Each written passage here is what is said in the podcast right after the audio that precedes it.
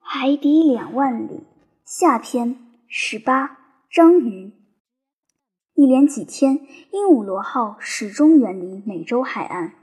显然，它不愿意在墨西哥湾或安德烈斯海域航行。不过，既然这一带海域的平均水深达一千八百米，那么不是因为水浅而避开这一带海域。而很可能是因为这一带海域岛屿星罗棋布，汽轮来往频繁，而不适合尼摩艇长。四月十六日，我们望见了距离三十海里左右的马提尼克岛和瓜德卢普岛。有一会儿功夫，我还望见了高高的山峰。加拿大人本指望在墨西哥湾实施其逃跑计划，或者逃到附近的某一块陆地上。或者是搭乘某来往于岛屿之间的众多船只中的一条，可现在他显得十分沮丧。如果在近海航行，尼德兰能够背着尼摩艇长窃取小艇，那么逃跑计划非常切实可行；可是，在远海航行，那么就想也不用去想。我和巩赛伊·尼德兰，我们这个问题展开了一场相当长的讨论。我们被囚禁在鹦鹉螺号已经有六个月了，行程一万七千法里。正如尼德兰说的那样，没有道理不结束这种生活。因此，他居然向我提出了一个我没有料到的建议。那就是直截了当的向尼摩艇长提出这个问题：难道艇长准备无限期把我们囚禁在潜艇上吗？我讨厌进行这样的交涉，依我看不会有结果。对鹦鹉螺号的指挥官，不要抱有任何希望，一切还得靠我们自己。再说，这段时间以来，这个人变得比较阴郁，深居简出，不爱与我们交往。他仿佛是有意在躲避我们。我很少见到他。以前他很喜欢给我介绍海底奇观，现在他扔下我，独自做我自己的研究，而且不再来客厅。他那里到底发生了什么变化呢？是因为什么原因呢？我可没有任何需要自责的地方。也许我们留在潜艇上会使他难受，然而我并不应该指望他会还我们自由。因此，我请求尼德在行动之前，容我先考虑考虑。如果与尼摩艇长交涉毫无结果的话，这样只会重新引起他的猜疑，导致我们的处境更加困难，并且不利于加拿大人计划的实施。我还要补充说，我们无论如何也不能以我们的建议为理由，除了南极冰封区的严峻考验。无论是尼德·巩塞伊还是我本人，我们的身体状况也没有比在这里更好。潜艇上有益健康的饮食，有益于身体的空气，有规律的生活和恒定的气温，对我们免受疾病的困扰。对一个毫不留恋陆地生活的人来说。对于一个视鹦鹉螺号如家、独断独行，在别人看来行动诡秘地实现自己的目标的尼摩艇长来说，我理解这样一种生活方式。可是我并没有断绝与人类的关系。对于我来说，我不想让自己如此有趣、如此新颖的研究成果和我一起葬身大海。现在我有权利写一部关于大海的著作，并且希望这本著作能尽早公布于世。在安德烈斯海距离海面十米以下的水域里，透过防护板开着的舷窗，我又看到了多少应该记录在案的有趣海产。在执行动物中，主要有一种学名叫远海僧帽水母的船形水母，一个长方体的珠光大囊袋。它们的体模迎风鼓起，犹如丝线的蓝色触须随波飘逸。用眼看是美丽的水母，用手摸则是分泌腐蚀性液体的真正荨麻。在节肢动物中，有一些长一米半左右的环形动物，管和一千七百个移动器官在水里蜿蜒而行，所经之处洒下七彩的微光。在鱼门动物中有墨女巴鳐，一种长十英尺、重达六百磅的巨大软骨鱼，长着三角形的胸鳍，脊背中央微微隆起，两眼在脊头部的前端，犹如船舶的残骸随波漂泊，有时像不透光的百叶窗一样贴在我们的舷窗玻璃上。大自然只赋予它们黑白两色的美洲鳞豚。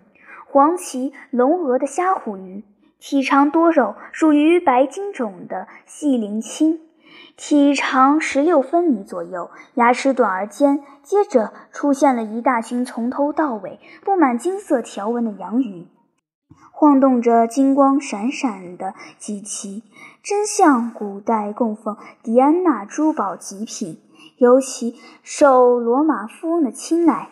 俗话说，捉到这种鱼的人。请别吃它们。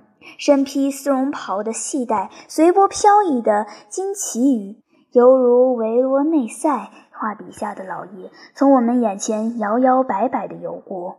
多次的斯巴尔鱼迅速地滑动着胸鳍，匆匆而过。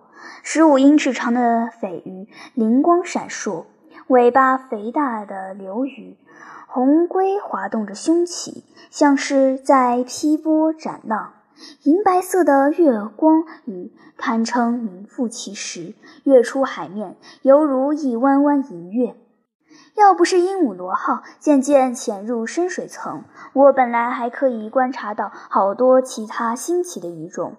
鹦鹉螺号使用自己倾斜的尾翼，一直下潜到了深达两千到三千五百米的海域。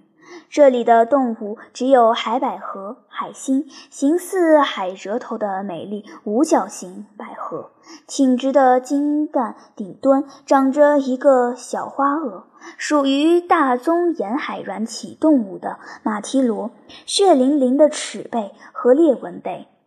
四月二十日，我又重新上浮到平均距离海面一千五百米深的水层。这时，离我们最近的陆地是巴哈马群岛，犹如石堆一样散布在海面上。海底矗立着一堵底座庞大、表面粗糙的悬崖峭壁，悬崖峭壁上的幽深洞穴，连着我们的电灯光也没有照射到它的洞顶。这些岩石上覆盖着一层厚厚的大海草，巨型昆布和巨型墨角藻形成了一道名副其实的、堪称泰坦世界的水生植物屏障。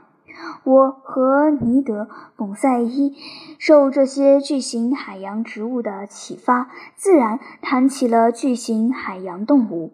前者显然注定是后者的食物。然而，透过几乎不动的鹦鹉螺号舷窗，我在这些长长的鲸须上看到一些腕足类中的主要节肢动物，如长足海蜘蛛、紫色螃蟹和安德烈斯海特产的克里奥蟹。大约十一点左右，尼德兰提醒我注意，在巨型海藻下异乎寻常的有许许多多的动物在攒动。看来，我说道，这里是名副其实的章鱼洞。我觉得在它们中间看到几个庞然大物也不足为奇。什么鱼？贡赛一问道。是一些章鱼，一些属于头足纲的普通章鱼吗？不，我回答说，是一些大章鱼。不过，尼德友想必是看错了，我可是什么也没有看见。多么遗憾！贡赛一回答说。我想好好观察一条经常听说能把轮船拽入海底的深渊的章鱼。这些海兽被描绘成，应该说被吹成。加拿大人嘲讽地回答说：“应该被描绘成了海妖。”贡赛伊毫不示弱，不顾同伴的嘲笑，坚持把话说完。我不会轻易相信，米德兰说。有这样的海兽存在，为什么不信？贡赛伊反诘道：“我们不是都很相信先生说的独角鲸吗？贡赛伊，我们都错了。也许是吧，可是别人肯定仍然相信这是真的呢。有可能吧，贡赛伊。不过对于我来说，只有在我亲手杀死了这些海怪以后，我才会相信他们的存在。这么来说，先生也不相信大章鱼喽？哼，鬼才信他们呢！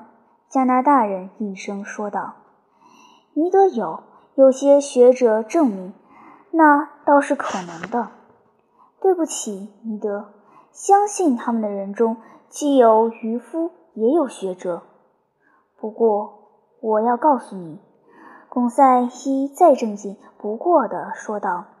我清楚的记得，曾经有一艘大船被一条头足类鱼拽入水下。你真的看见了？看见了，是亲眼看见的。亲眼看见的。那请问是在哪里看见的？圣马洛。贡赛伊毫不含糊地回答：“不是在一座大教堂里。”贡赛伊回答说。教堂里，加拿大人大叫起来：“是的，尼德友，是一幅描绘大章鱼的画。”好啊，贡赛伊先生是在耍我。”尼德兰说完，哈哈大笑说：“的确，他是对的。”我说道：“我曾经听说过这幅画，不过这幅画的取材源于一则传说。”你知道如何看待博物学家方面的传说？再说，只要是涉及妖怪，人们就会想入非非。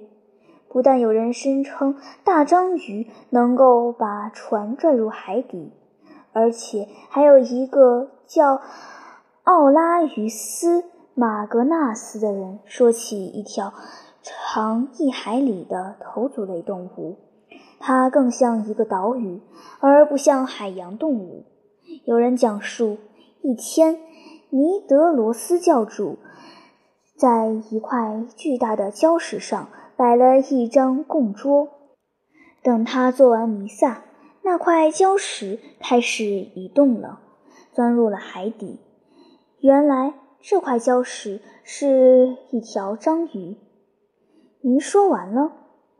还没有呢。我回答说：“另一位教主冯托比丹·德贝格汉姆也曾提起过一条能容纳骑兵的章鱼呢。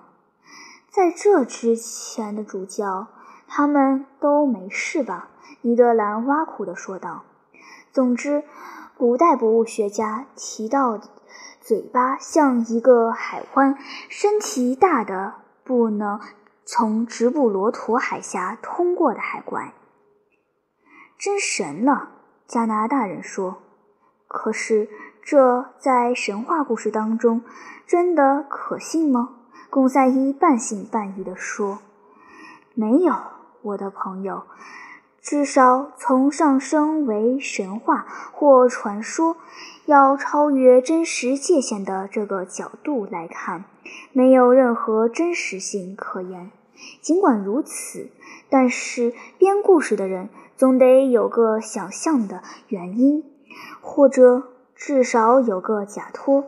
人们可以肯定非常大的章鱼和鱿鱼的存在，不过它们总要比鲸类动物小。亚里士多德曾经见到一条五肘长，也就是三点一米长的章鱼。我们的渔民经常看到长一点八米的章鱼。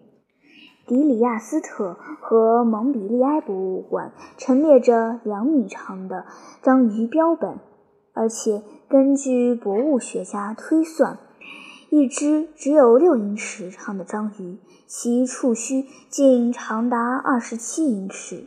这样的章鱼足以被说成海怪了。如今。有人捕捉到这样长的章鱼吗？虽然没有捉到过它们，但至少有海员见到过它们。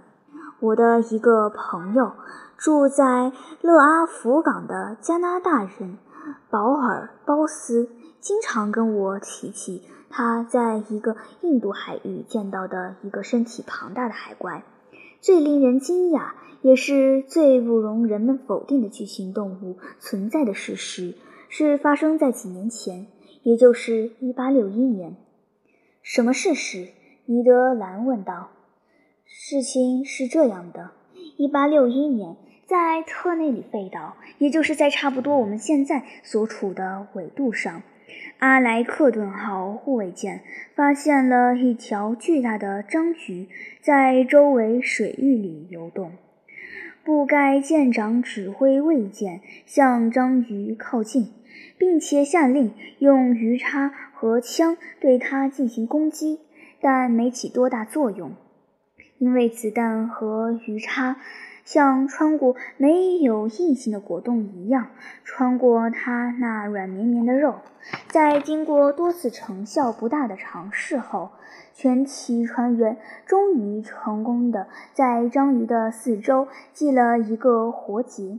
活结划到章鱼的尾鳍，就停了下来。船员们想收绳索，把章鱼拖上护卫舰。可是这个庞然大物实在太重了，以至于绳索只把它的尾巴拽了上来。章鱼丢下了尾巴，掉入水中消失了。这总算是个事实，尼德兰说道，“一个无可争议的事实，我的尼德友。因此，有人建议把它命名为布盖章鱼。它有多长？”加拿大人回答。它不是长约六米吗？坐在舷窗前的巩赛伊一边说，一边又重新观察起凹凸不平的悬崖来。正是，我回答说，它的头上不是长着八根触须，在水里扭动时就像一窝水蛇吗？正是，它那长在花丛般脑袋上的眼睛是不是非常的大？没错，贡赛伊，他的嘴巴不像鹦鹉嘴，而是一张血盆大口。的确如此，贡赛伊。那么不怕先生生气？贡赛伊从容地说：“如果这不是不该章鱼的话，至少是他的一个兄弟。”我不解地望着巩赛伊，尼德挤到舷窗前。可怕的海兽！他大叫起来。我也挤上前去看个究竟，不禁吓了一跳。在我眼前游动着一个值得收入奇形动物传说的令人恐怖的怪物。那是一条巨大的章鱼，足有八米长。它极其迅速地倒退着向鹦鹉螺号游来。它用自己那双海蓝色的眼睛盯着我们。它那八根长在头上的触须，更准确地说触角，因此而被命名为头足类，有它身体的两倍长，像复仇女神的头发缠绕在一起。我们清晰地排列在触角内侧表面，像半球形包膜一样的二百五十个吸盘。有时，他把吸盘。复吸在客厅舷窗的玻璃上，这只海怪的嘴巴像鹦鹉圆一样的角质圆，上下张开或合拢。它的角质舌头上长着好几排尖牙，伸出来时活像一把剪刀。大自然真是稀奇古怪，一个软体动物长着鸟圆，它那菱形的身体中间鼓起，像一个肉坨。大概有两万到二点五万斤重。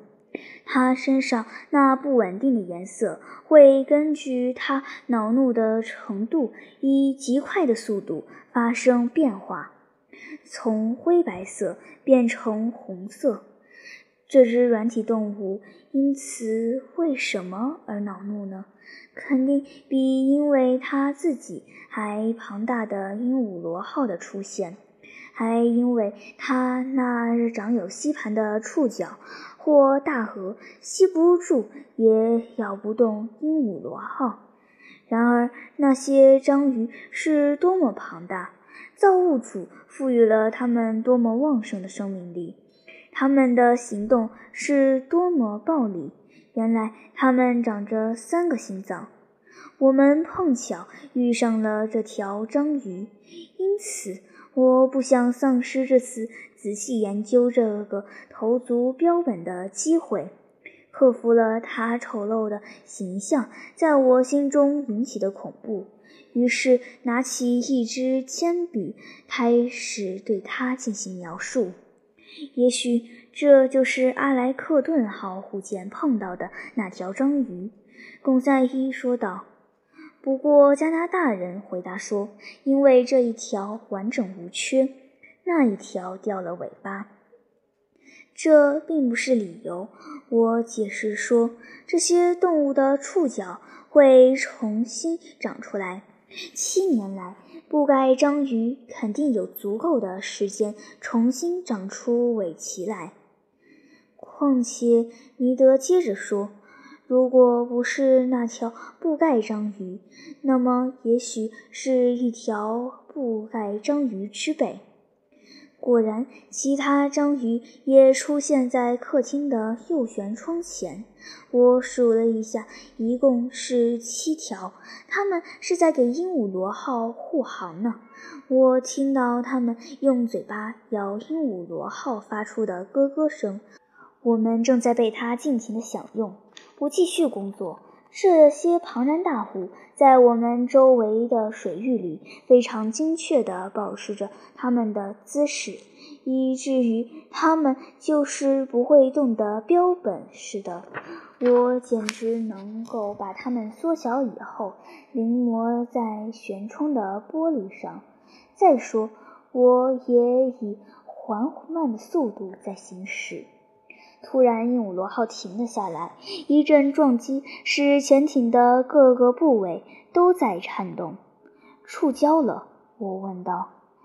不管怎样，加拿大人回答说，可能已经脱险了，因为我们没有搁浅。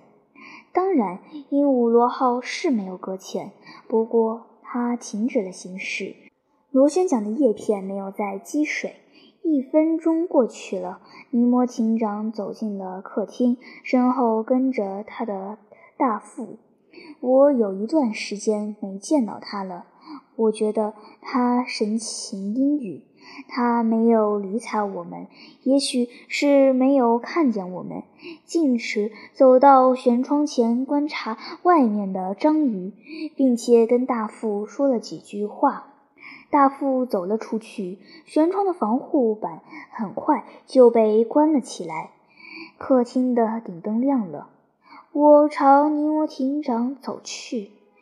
一群奇特的章鱼，我以一个业余爱好者在参观水族馆时的轻松口吻说道：“的确如此，博物学家先生。”他回答我说。我们要同他们展开肉搏了。我看了他一眼，以为没有听清他的话。肉搏？我问道。是的，先生。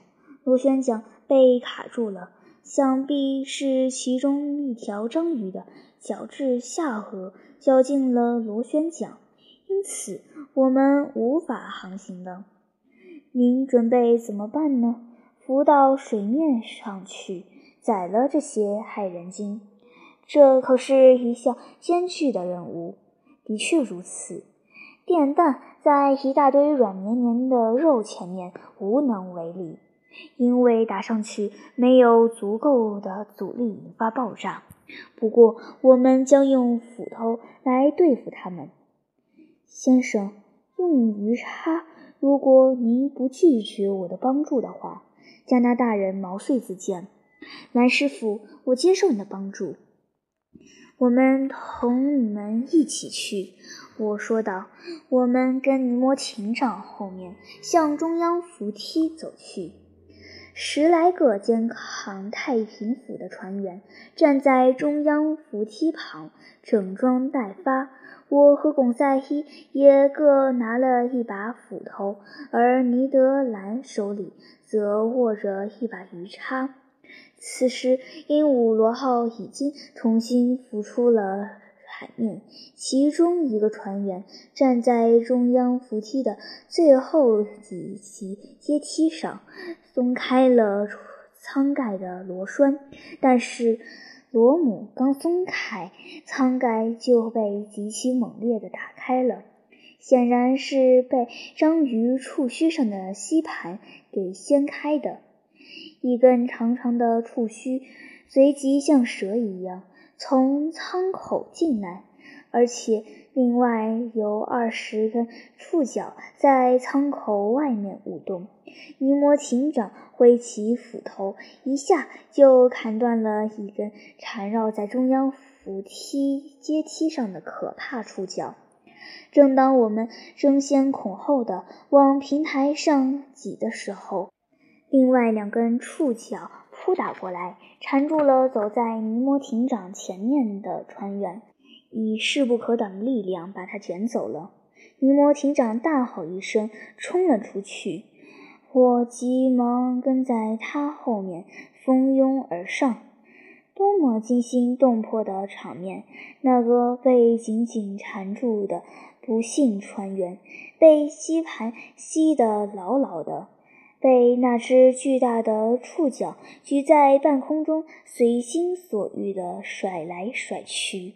他气喘吁吁，喘不过气来。他叫喊着：“救命！快来救命！”这句用法语发出的呼救声使我惊愕不已。潜艇上居然有我的一个同胞，或许有好几个呢。这撕心裂肺的呼救声将永远在我们耳边回响。这个不幸的人快不行了，有谁能够这么猛烈地从束缚中把他拯救出来呢？